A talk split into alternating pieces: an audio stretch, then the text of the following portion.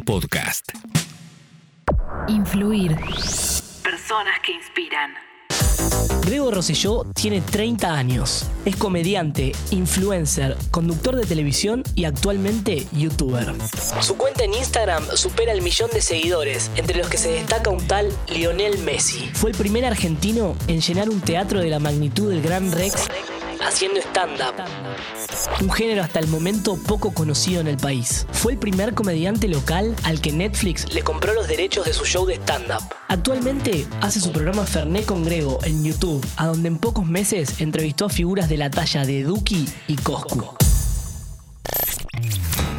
Bueno, contame un poco de, de vos antes de que sepamos de vos. Digamos, ¿cómo, ¿Cómo fue tu formación, las influencias que tuviste? ¿Eras más de mirar para afuera, o sea, para afuera de la Argentina que para adentro?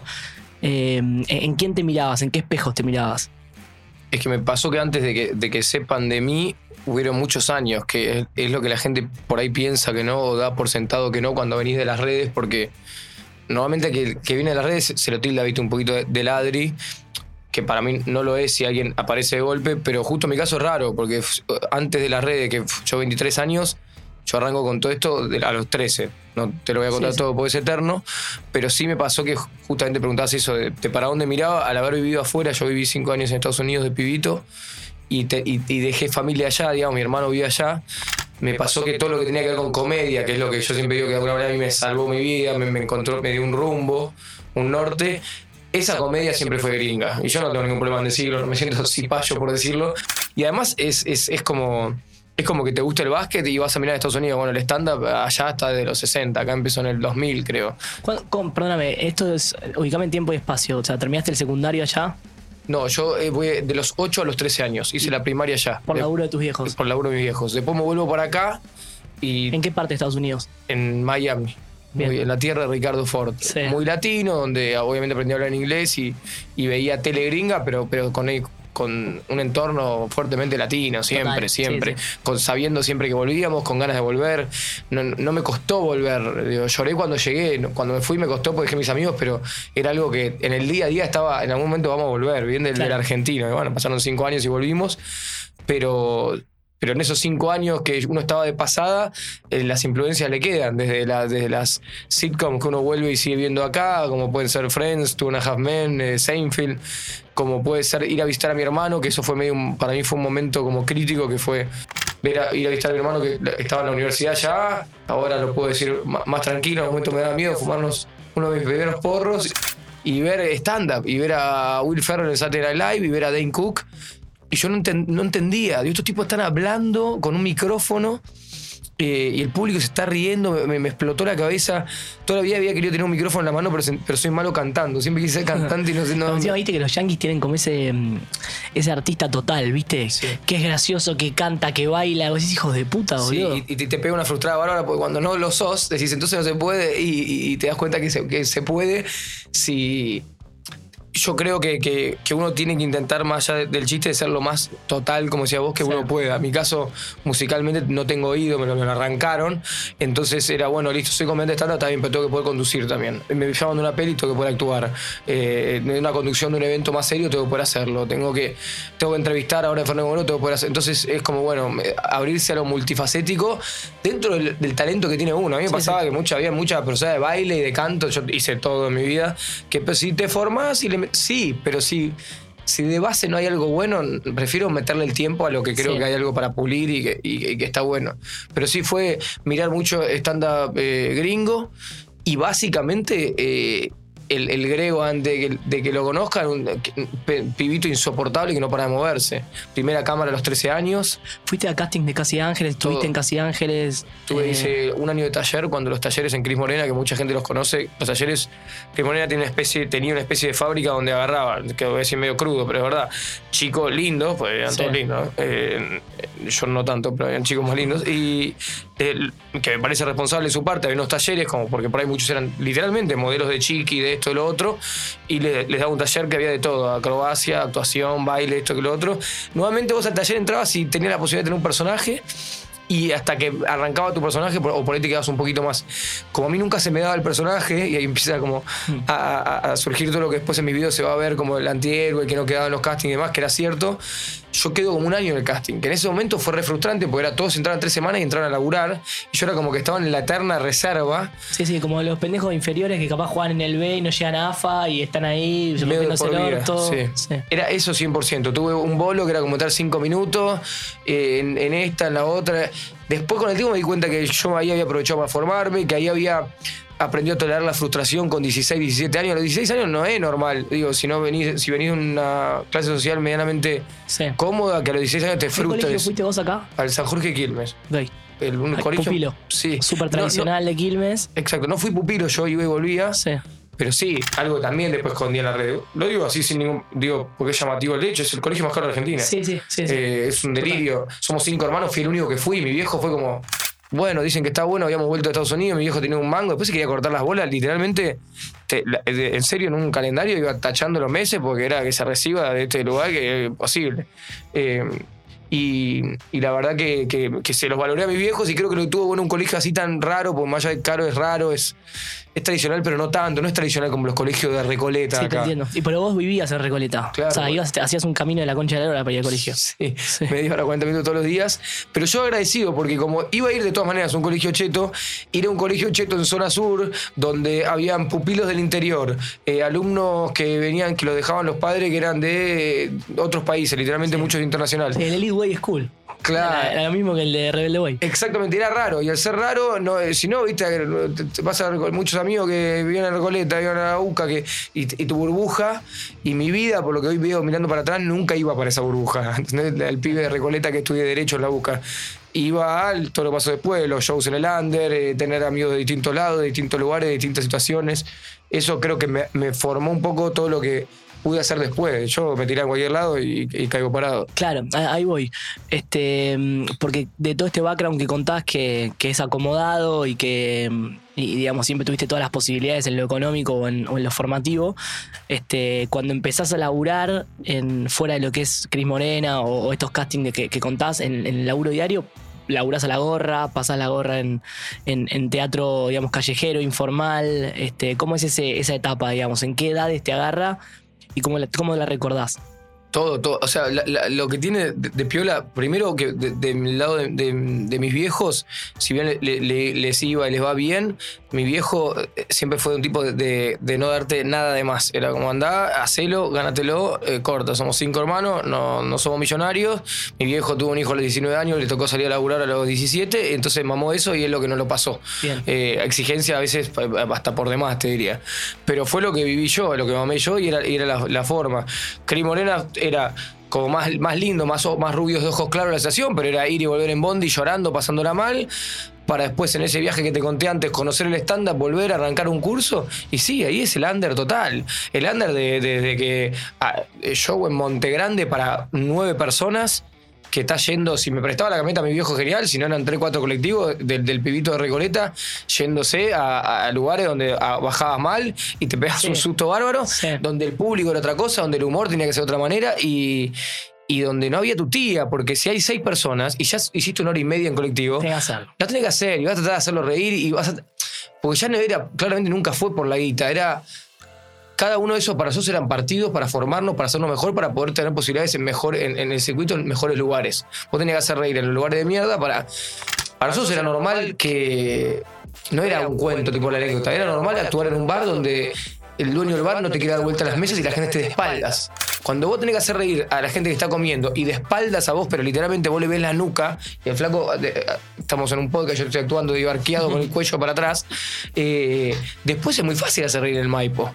Entonces, eh, era, viste, Dragon Ball Z cuando Goku entrena con las pesas, viste, en el aire, que después se las, viste, se las sacás y eh, es, mucho más fácil. Por eso para nosotros, que hay toda una camada, Juan Pi González, Fede Sirunique, Luca Lauriente, para todo lo que hicimos, los que comimos pija, perdón por la expresión, durante y no es que fue tres meses, fueron cinco años. Sí, sí, sí. Eh, cinco años de llegar a la Plaza Serrano a las 7 de la tarde para hacer el show de las 9, de las 11 y el de las 3 de la mañana. Y, aparte en esa época me imagino una, una situación por, digamos, por, por cierta identificación con, que si querés hasta autorreferencial, si bien nos dedicamos a otra cosa totalmente distinta, esto de hacer un camino diferente a tus amigos, que probablemente estaban haciendo algo más tradicional, yendo a la facultad o tratando de hacer un camino corpo, que, que a esta altura de los 30 años muchos deben tener muy buenos puestos en empresas y demás.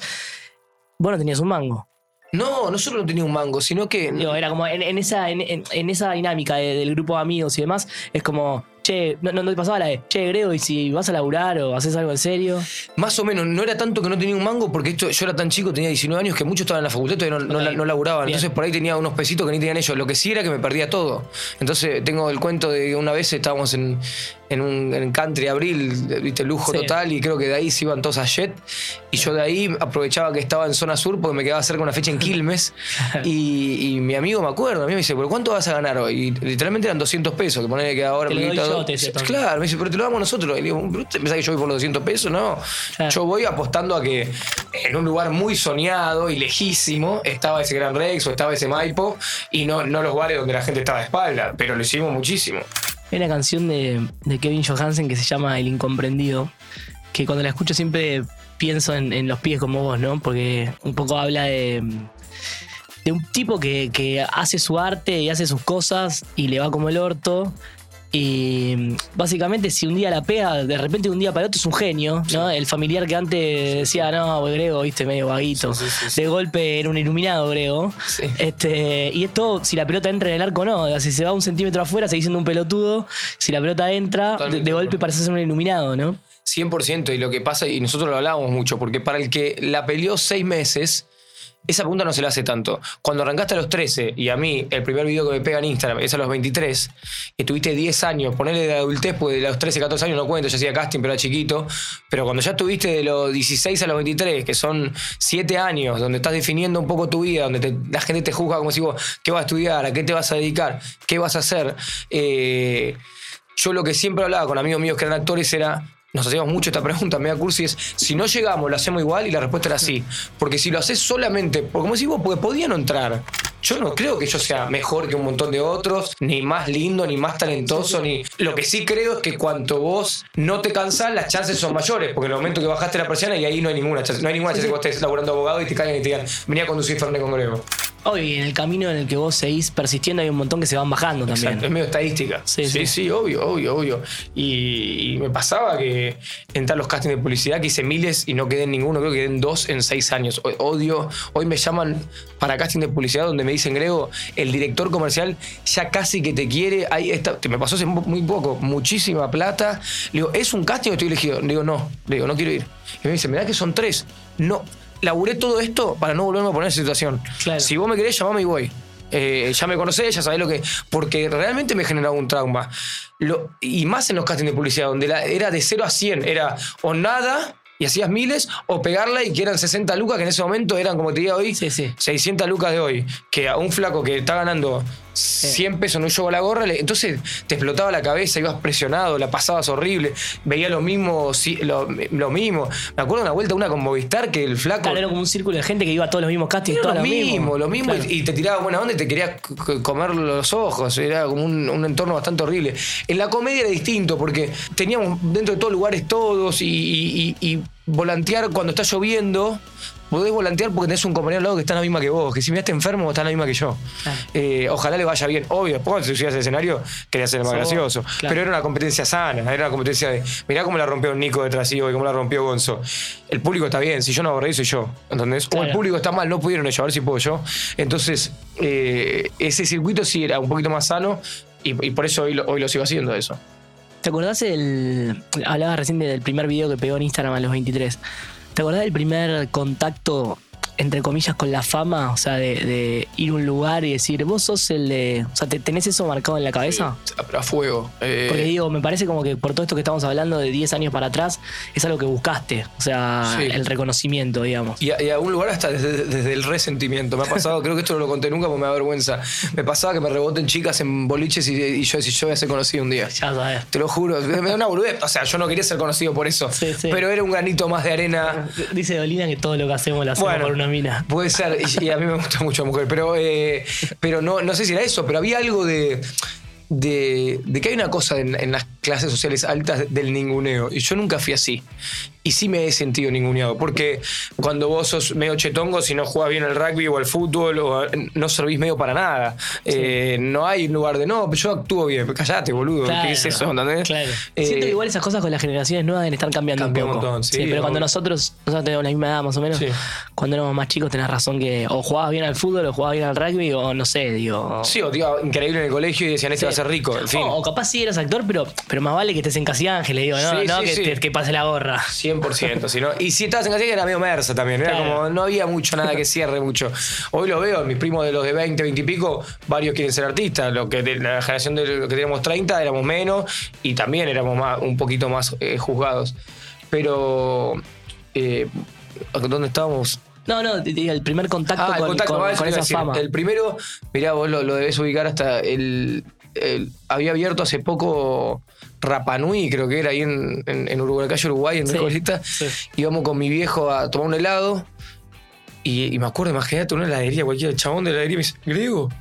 Mi viejo me dice, ¿por qué te conoce? Y yo no lo tenía ni un poco asimilado. Dije, le, pregunté tipo de dónde nos conocíamos. Claro, y sí, claro. Y digo, ¿de dónde un amigo en común? Y loco la en Rapanui, qué sé yo. Y me dice, no, no, vi tus videos. Yo me acuerdo perfecto, tenía 9.000 seguidores. Y yo flasheé, no un poquito más que él, siempre se más que le digo, ¿cómo viste mi video? ¿Qué? Como, No podía creer que una de esas 9.000 personas habitara el mismo lugar y lo, lo, conociera. Y después fue muy rápido, porque yo pego 10.000 seguidores, esto me lo acuerdo perfecto, en agosto del 2015. Y a enero llego con 300.000 seguidores. 300.000 seguidores cuando Nico Vázquez, por nombrarte alguien muy grosso, tenía 400.000. Era 300.000 seguidores en ese momento eran tres palos de hoy.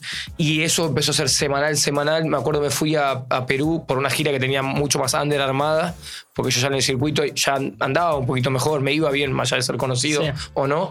Y me había ido a un festival en Perú donde yo aprovechaba, me quedaba unos días más para meter una función con unos ahorros y me fui tres semanas.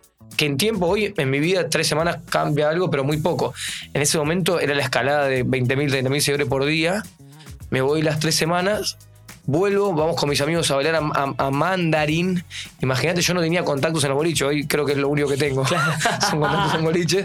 Eh, no tenía ninguno y fuimos a la puerta y no teníamos ninguna chance de pasar y en la puerta, yo recién había vuelto de Perú el día anterior, empiezan fotos, fotos, fotos y mis amigos me dicen, ¿qué está pasando, Gregorio? Muchachos, no tengo ni idea. Claro. Yo no entiendo, porque ya sí tenía 80.000 seguidores, pero no entendía que eso pasara. No, porque eso es como materializarlos. O sea, es como ponerles cara. Sí, exactamente. Y bueno, y fue tanta foto, tanta foto, que me acuerdo que pasamos al boliche y fue como el flaco de la puerta, el pato dijo, no sé quién es. alguien es. Pero, pero pásenlo. Y yo dije, bueno, habrá sido la puerta. Y entramos y esa fue así más todavía. Nos tuvimos que ir, boludo. Entramos y adentro se armó un quilombo. Porque había, era más raro lo mío, era, era el único. Claro, claro, claro. Era el pibe de Instagram y, cruzárselo a los pibes se ve que era muy flashero.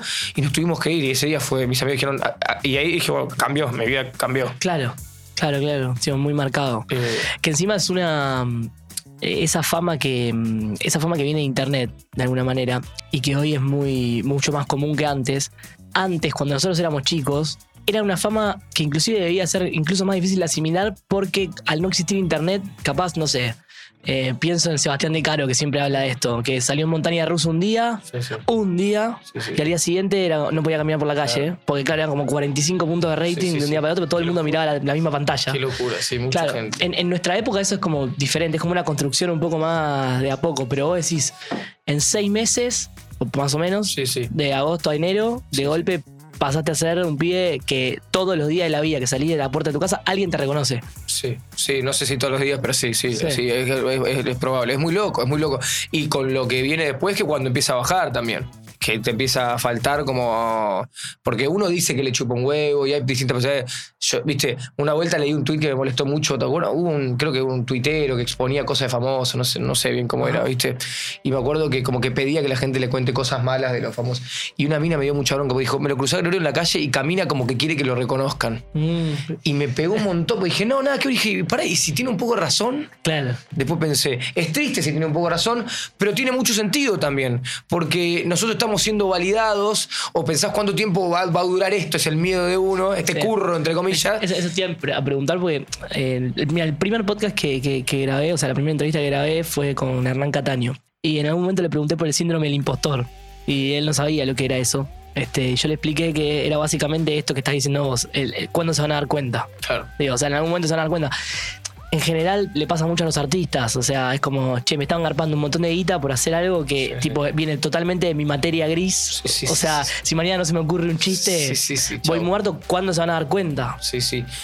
lo tuviste mucho tiempo? ¿Lo seguís teniendo? ¿No lo tenés yo más? yo creo que lo tengo muchísimo menos. Creo que hay una. En este 2021 mío hubo una especie como de, reinvención total de mi carrera que viene a partir de la confianza. Eh, y, la confianza es. Hoy no siento que no, tenga, que no tengan nada que darse cuenta. ¿Por qué? Porque es como muy cursi, pero soy esto. En las notas soy enfermo con Grego, yo hablo tres horas. Yo no te puedo imponer no puedo impostar nada a tres horas. Los días que hago la nota con resaca, los comentarios en YouTube es Grego estaba con menos pilas hoy. Y es verdad. Eh, hubo una vez una nota con Len Richo, que lo voy a decir también para después mandárselo, que yo me había vacunado ese día. Y en el afán y acostumbrado a la tele, que es más de la mentira, más de imponer. Yo no dije que estaba con la que me había dado la vacuna ese día, porque dije, yo puedo, boludo, prende la cámara y yo voy a poder. Y los pies se dieron cuenta que no, que estaba más cansado. Y ahora y sabe que pensaban que yo no estaba tan interesado en la nota con Lean y me quería contar vos. Lean no sabe que no es así, porque se dio cuenta. Eh, y además él sí sabía que yo me había vacunado. Pero me, me equivoqué en no decírselo a la gente, porque yo se lo hubiera dicho a la gente, hubiera quedado más claro y, por eso, hablando de, este tipo de contenido y hablando de cosas que yo viví, me pasa que ya es como, bueno, basta, no, no hay nada de que se tengan que dar cuenta. Este es mi laburo, entendí que va a gustar un tiempo, que a veces va a gustar más, a veces va a gustar menos, pero no hay, no tengo secuestrado a un tipo que es el que me está escribiendo los chistes y va a saltar la ficha. Claro, sí, claro, es que es muy distinto el formato porque, claro, de pasar a hacer videos de 30 segundos este, donde claramente estás actuando, no sos vos. O sea, sí, son tus chistes, todo, pero no sos vos así todo el tiempo, todo el día. A un video de Fernet Congrego, que son un ciclo de entrevistas que duran capaz dos horas y media, obviamente hay, hay, un, digamos, un, algo mucho más, no sé si más auténtico, pero, pero que la gente lo percibe muy genuino, digamos, ese sos vos. Yo creo que es más genuino, y que, pero que empieza a ser más genuino en el momento que, por eso está re bueno el, tema que sacaste vos, en el momento que uno deja ese síndrome del impostor. Porque si vos vivís pensando que, que se van a dar cuenta de algo, se van a dar cuenta de algo porque hay algo tuyo que no se cree. Yo lo que más laburé en terapia fue creer, el famoso creértela en el buen sentido.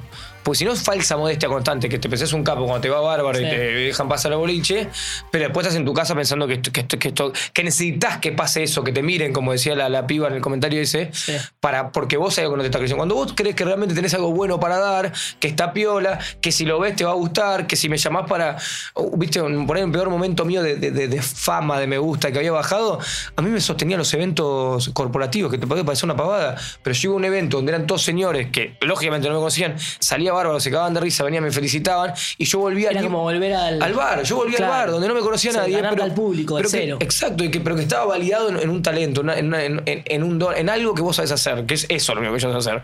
Entonces ahí donde dije, para, esto no, no tiene fecha de vencimiento. Porque mientras yo ofrezca este servicio eh, y la gente lo quiera consumir, ahí, voy a estar. Hay algo que traes con vos, aparte de que, no se compra, que o lo tenés o no lo tenés, que es el carisma y demás. Que, pero bueno, es difícil reconocerlo en uno mismo, ¿viste? Dicen que el fondo de la botella no se puede ver la etiqueta. No, es fácil.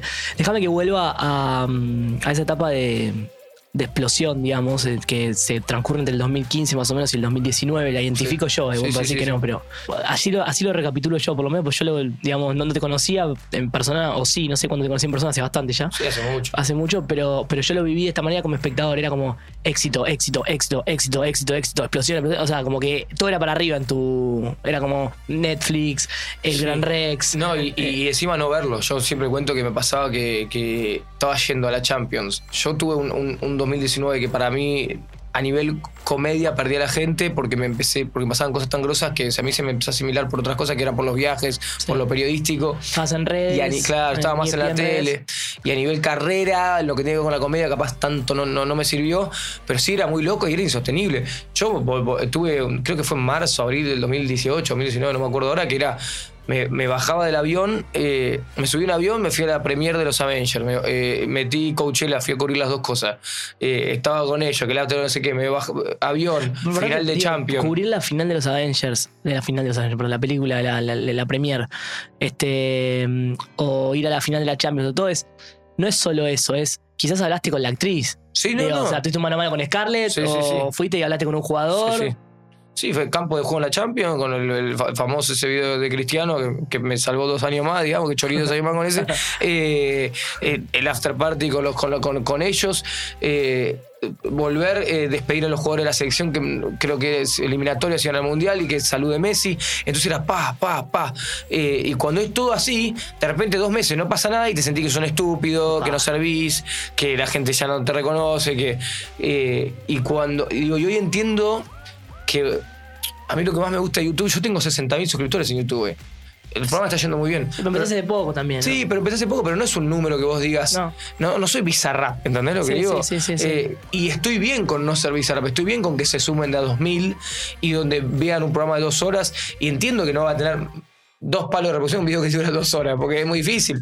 Eh, pero es más sostenido. Y de repente eso tiene más que ver conmigo, porque en un momento yo miraba para atrás y digo, sí, yo me lo gané, yo me colé en el campo de juego, yo hago bien mi laburo, yo logro que Cristiano me pegue el codazo. Pero el video termina agarpando porque es Cristiano Ronaldo.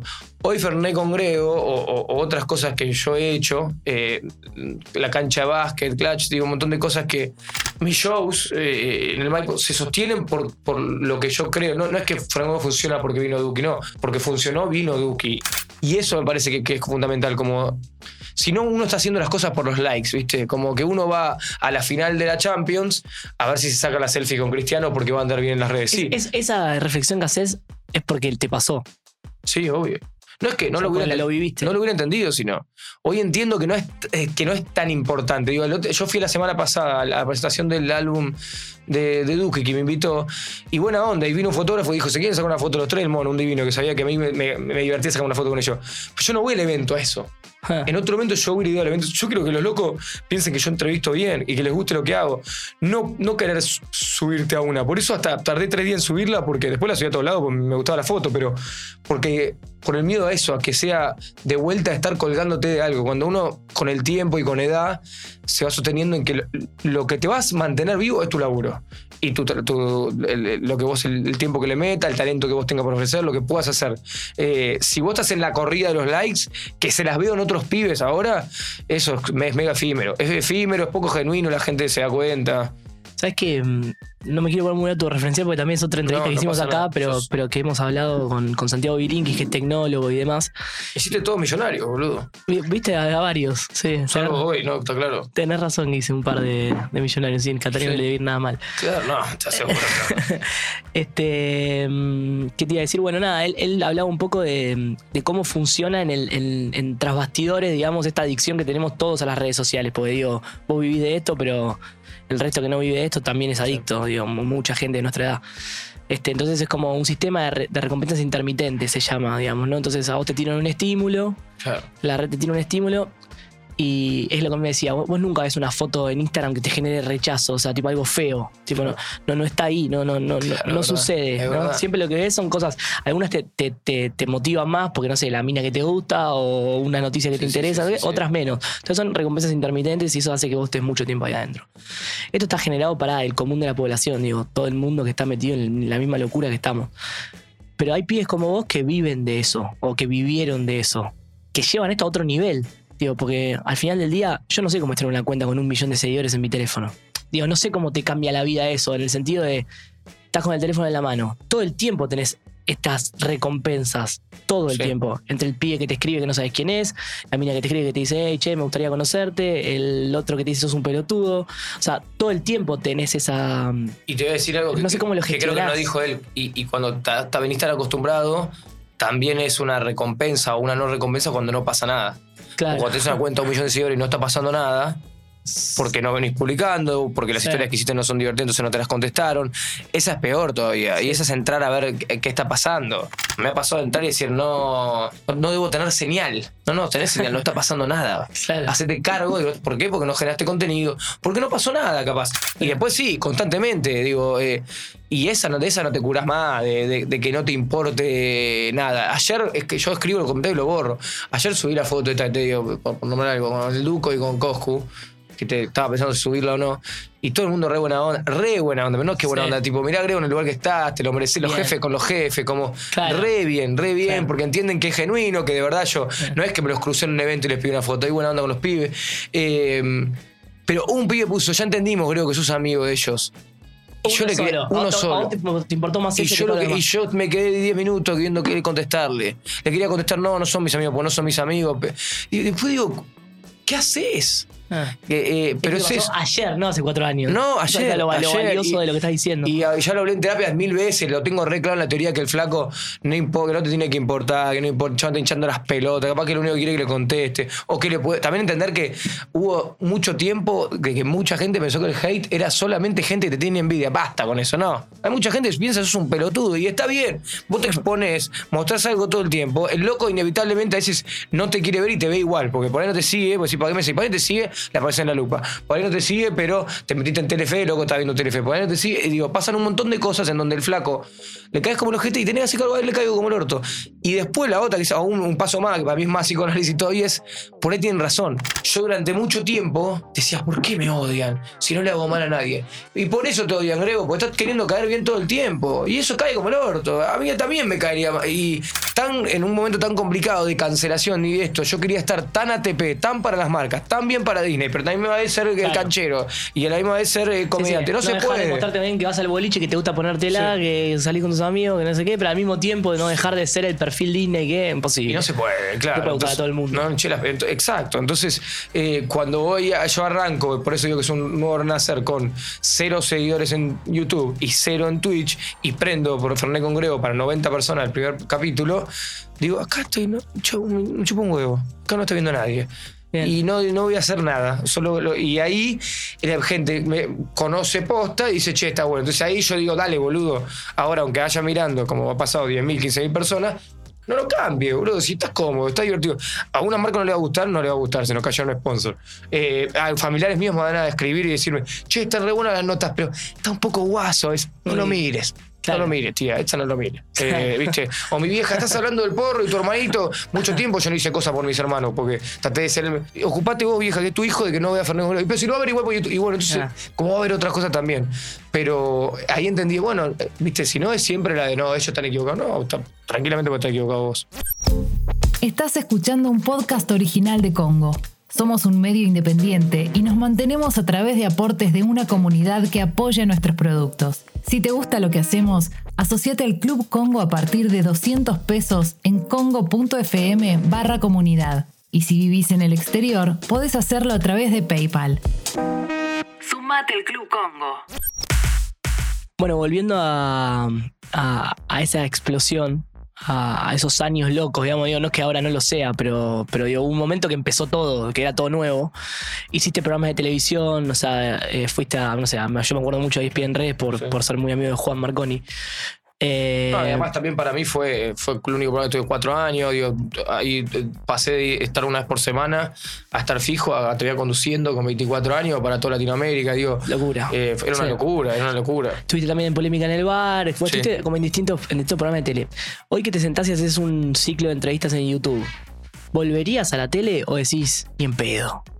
Mirá, yo no me gusta como hablar el pedo. Si viniera a ofrecerme algo que a mí me gustara, que me, que me, guste y que estaría bueno y que yo no lo pudiera hacer si no, lo haría. Si no, no. Pero no es que no de, un lugar de langa. De no de que yo no estuve en un programa de televisión y me hago el, frustrado y enojado porque yo no estuve bien. Yo estuve en ESPN Red, donde era cable y toda la libertad bárbara y la pasé bárbaro y algo así volvería. Tuve en aire también, donde rige el rating, donde rigen las marcas, donde rige un productor ejecutivo con el que podés no coincidir. Y había pasado de no el, el, programa donde el productor ejecutivo decía, ahora rematás que, el loco, sé que es uno de los mejores productores, ejecutivos del país y ese es buenísimo, pero de humor no entiende si piensa que puedes gritar ahora rematas Porque no funciona así. De no es volei. Eh, no, claro, exactamente. no, y si, incluso si es volei, si la pelota la tiene acá abajo y vos le gritás al pibe rematar, decir, no se puede ahora. Es lo mismo esto. Eh, yo también estoy medio auto, autorreferenciado o medio pesado con el tema del Fernet, porque ayer subimos el, el de Migue, y el de Migue, si lo querés escribir, no sale. El de Miguel son 1 hora y 45, porque yo me tenía que ir a la cancha de River, el gordo fue un divino conmigo, donde nos sentamos y hay un chiste detrás del otro, porque Miguel es una bestia, porque yo tuve pues lo preprodujo el programa, 30 anécdotas que sabía que eran todas buenas, pero yo no puedo gritarle, Miguel, ahora remata. Eh, ni él a mí tampoco, porque no funciona de esa manera. Entonces, esa libertad donde yo tengo productores que laburan muy bien conmigo en Fernet con Grego y, averiguan y hacen todo muy bien, pero que no se les ocurre decirme, ahora anda por acá, Grego. Salvo que piensen que es algo con, buena onda, que nos sirva, o porque yo me olvidé de hacer alguna marca o me olvidé de una sección. Y esa libertad es la que no negocio. Porque en esa libertad yo me hallo. Ayer estaba medio cursi viéndola, ya hicimos 30 programas, vamos, que no es mucho para lo, todo lo, para lo bien que la verdad que va. Lo que pasó. Eh, y, veo que en todas las portadas las arma mi editor, yo me estoy riendo en todas. Está bien, me nunca se lo pregunté, capaz que él buscó esa línea a propósito, piensa que vende. Pero digo, qué bueno que yo estoy en un trabajo en el que me río eh, todo el tiempo. Yo en la tele no me reía. Claro. Me estresaba, la pasaba mal. No, no quita de con Ferné con Grego, yo de las notas de Duki y Coscul tuve con cagadera, eh, estaba nervioso. En el medio del programa el chat decía Grego está nervioso. Pero es, es otro tipo de nervio, es otro disfrute. Entiendo. Me llamaron de un programa de tele ahora, Piola, no digo, voy a decir el canal, todo, y fue muy loco que el chabón, yo lo tengo normalizado ya, me escribe, estoy hablando de jefe, gerente de programación de un, canal de deporte muy conocido. Si creo que queremos hacer un, programa con vos, para que elija, armes el equipo al mediodía, todo. Y le respondí, de verdad, le digo, pero o respetuoso, digo, mira, hagamos la reunión porque yo a una persona como vos no te voy a decir no una reunión, pues es un honor, pero quiero que sepas de movida que yo no estoy pensando hacer tele en el 2022. Había un mensaje común. Empezamos la reunión por Zoom y me dice, ¿podemos hablar de tu mensaje? Me dice el tipo. Yo pensé que estaba enojado. Ah. te lo dije mal, digo, por ahí estaba apurado, fue un audio. No, no, no, no me dijiste mal. Pero me partió la cabeza, me dice. Si vos condujiste un montón de años, eh, ¿no querés hacer tele? Como él pensando en su medio, ¿no? pensando para dónde encara. No, eras vos, o sea, era, era, era, él como pensando en qué onda lo, que yo laburo. yo vivo de esto, si estos pies en algún momento ninguno quiere hacer tele, estoy en el horno. ¿Cómo hacemos? Y yo empecé a reír y dije, no, le expliqué, le digo, boludo, yo, yo me siento, no sé, que viene entran dos marcas que ya las cerramos para Fernando Griego, arreglo la guita que yo quiero ganar, eh, no nadie me rompe los huevos, la gente está contenta, digo, ¿por qué? Sí, tampoco la televisión garpa guita como para decir, nada, claro. Nada, nada, yo puedo decir cifras en, en, en la jornada de cuatro horas en un kiosco era lo mismo. Claro, Es verdad, ¿eh? Me paga 500 lucas, pégame la cara. Me vas a pagar 20 mil pesos. No, eh, o sea, podrías hacer otras cosas, digamos. O sea, como que, porque aparte te. Digo, ¿a qué costo, no? Porque, porque uno pone un montón en eso. Sí. O sea. No solo pone un montón. Todavía la tele tiene una vigencia que es. Podés medir un punto y medio de rating, ahora mandate una cagada en tele. Claro. No es lo mismo que mandátela en Twitch o en YouTube. No, porque de golpe, claro, o sea, tenías un punto y medio, pero esa cosa mala la van a ver para replicar por todos lados. Por todos lados. Entonces, nada, en YouTube, en Twitch no hemos mandado alguna, pero lo puedo editar yo. Se entiende que es en un marco. Acá es como más, es, más cizañero. Claro, claro. Ahora, en el, hace un rato hablabas de la lógica del minuto a minuto que YouTube no tiene. Eh, pero un poco. Pero Twitch sí. Te, iba a decir, claro, Twitch lo tiene entre los comentarios, cómo la gente va respondiendo y demás, y cuánta gente lo está mirando. Eh, yo te iba a ir un paso más para atrás, que es la selección de los personajes, ¿no? O sea, digamos, el programa tiene un denominador común que sos vos, que siempre vas a estar en todas las entrevistas, y después, obviamente, va a tener más reproducciones o menos reproducciones según quien venga de entrevistado, porque es lógico. ¿Cómo haces para no entrar en la dinámica, si es que, si es que podés, de, bueno, tal me garpó mucho, entonces voy a este otro que me va a garpar mucho, y no tanto en, a mí me gusta hacer a tal? O sea, este me interesa, este chabón me interesa, porque además te pasa que. No, negocio. La verdad es que negocio. Y me hago cargo de decirlo. Negocio entre que entiendo que en Twitch me va a funcionar gente de Twitch y que después subido en YouTube, pues estamos en dos plataformas, me funcionan los personajes de YouTube. Entonces, como la gente dice, che, y escucho a la gente, trae a tal. A mí que. Que, que a mí generalmente me, tienden a interesar todos, me ha pasado que algunos me interesen menos que otros, obvio. Lógico. Pero que a mí haya una comunidad de gente que quiera que entreviste a su ídolo es un honor bárbaro, ¿entendés? Quiero estar a la altura de toda esta gente que, pidió que venga esa persona. Después eh, van a venir algunos que, o han venido algunos que yo sabía que no iban a agarpar tanto y van a venir porque me divierten a mí. Y después hay algo de que si me divierten a mí y el programa hace en vivo una como revolución entre los, pueden ser 2000 que estén mirando, pero los 2000 están flasheados, esos mil hacen un boca en boca muy zarpado que hacen cuando yo lo subo a YouTube camine. Eh, entonces, eh, empieza, claro. Pero sí, eso es un punto medio. Porque es más fácil sentarme acá y decir, no, yo invito a los que me divierten a mí. Y si no, estaría mintiendo. Eh, quiero que el programa funcione, quiero que le vaya bien. Quiero entrevistar a los unos, a todos. O sea, yo quiero hacer. Ya hay dos que metiste. Bueno, por eso, me pasó eso también, que iba a decir casi los nombres y ya los habíamos hecho. Yo quería hacer a Coscu y a Duki, no pensaba que iba a hacer este año, no pensaba ni en pedo, de verdad, ¿eh? eh pero se me hizo fácil. Luego le pregunté y me dijeron que sí, eh, que es, loco. Hoy quiero hacer. Que un resultado de todo lo que hiciste los años anteriores, ¿no? Sí, también muchos eh, no te lo dicen por ahí en, la cancha de básquet o cuando te lo escuchas en un boliche, pero en Fernet con y se arma algo lindo y Juaco López dice, no, boludo, yo veía tu video. Claro. Eh, tenía 14 años y veía tu video. Ah, mira qué loco. Eh, pero, pero sí, e, es como eso. Y es lo más estresante del programa, el, especie de lobby, por decir una manera, o, relaciones que toca la producción. Eh, yo casi que una vez que estoy ahí, la paso bien. Exacto, entiendo. Sí, una vez que ya te sentás en la silla es espectacular. Antes tenés que pedir un favor y sí, toda la hora. Siento que estoy molestando y demás. Te metiste este año con, con un emprendimiento propio que lo contabas antes muy breve, la, la cancha de básquet Clutch. Eh, y tuvimos la, digamos, la, casualidad de hablar hace unos meses, me acuerdo que cuando estabas abriendo, que me dijiste, ¿cómo haces con esto, boludo? Yo me estoy volviendo loco. Eh, ahora que pasaron unos meses, ¿qué, sensación tenés? Porque digo, es algo que, va totalmente por afuera del formato que vos tenías, o por lo menos lo que yo pensaba de, las cosas que vos hacías. Es que vos, eh, Agustín Bargania, si lo tenés de Maldini, hay un montón de, amigos, que yo considero amigos, gente ya nos conocemos y todo, que hacen eso y hacen que si yo hablo y me cruzo al gerente de McDonald's y tiene 60 yo no me siento representado ni identificado, ni pienso que lo puedo hacer. Cuando empecé a hablar con varios amigos que decís, mirá, este chabón lo puede hacer, piola, inteligente, pero tiene mi edad, digo, se mandó para adelante y lo hizo, son motivaciones para hacer algo así. Nada, nos juntamos con mis amigos, fue el crisis de los 30, muchos que están mm, por ahí no tan conformes con lo que están haciendo, o sí, pero quieren algo más. Fue a partir de la idea de un amigo hacer algo, hacer algo, hacer algo, que hacemos, que hacemos, que hacemos. Y yo me en joda dije, Loco, nunca hay cancha de básquet, vamos a la cancha de básquet. Empezó como un chiste y abrimos la calculadora del iPhone y empezó el turno a tanto, ni idea, hicimos un cálculo que no daba. Ahora con la realidad sabes que nada que ver con el cálculo que hiciste. No tenía ningún sentido, pero eh, dejaría un mango, esto, la red de Grego, y fue muy loco porque dijimos, en la segunda reunión la segunda, porque hubieron 700, pero ya fue.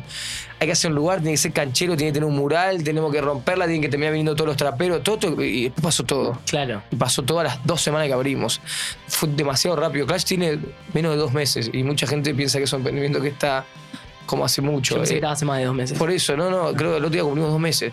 Y, mm, y es re loco, pero pero sí, con John Estreme me largué a llorar adentro de ese galpón, eh, puteamos con el constructor, un montón de cosas que en mi rubro, más en la posición en la que estoy, no estoy acostumbrado y de última no lidio yo. ¿Qué papel jugás dentro de la sociedad?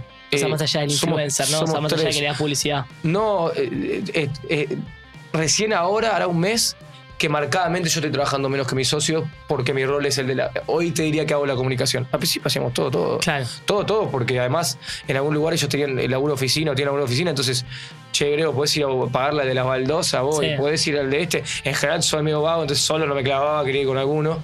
Eh, pero de todo, desde ir a Yo me fui a señalarle el, galpón, porque la primera vez no lo habían dormido, después se cayó por un depósito, no se podía, no sé qué, agarré el dije, muchacho, eran 400 dólares, después vemos, yo te pedo, tenía eso en casa. Eh, no, no, todo, todo, todo, muy por igual las tres partes. Uno, uno de los socios eh, hoy está metiéndole más.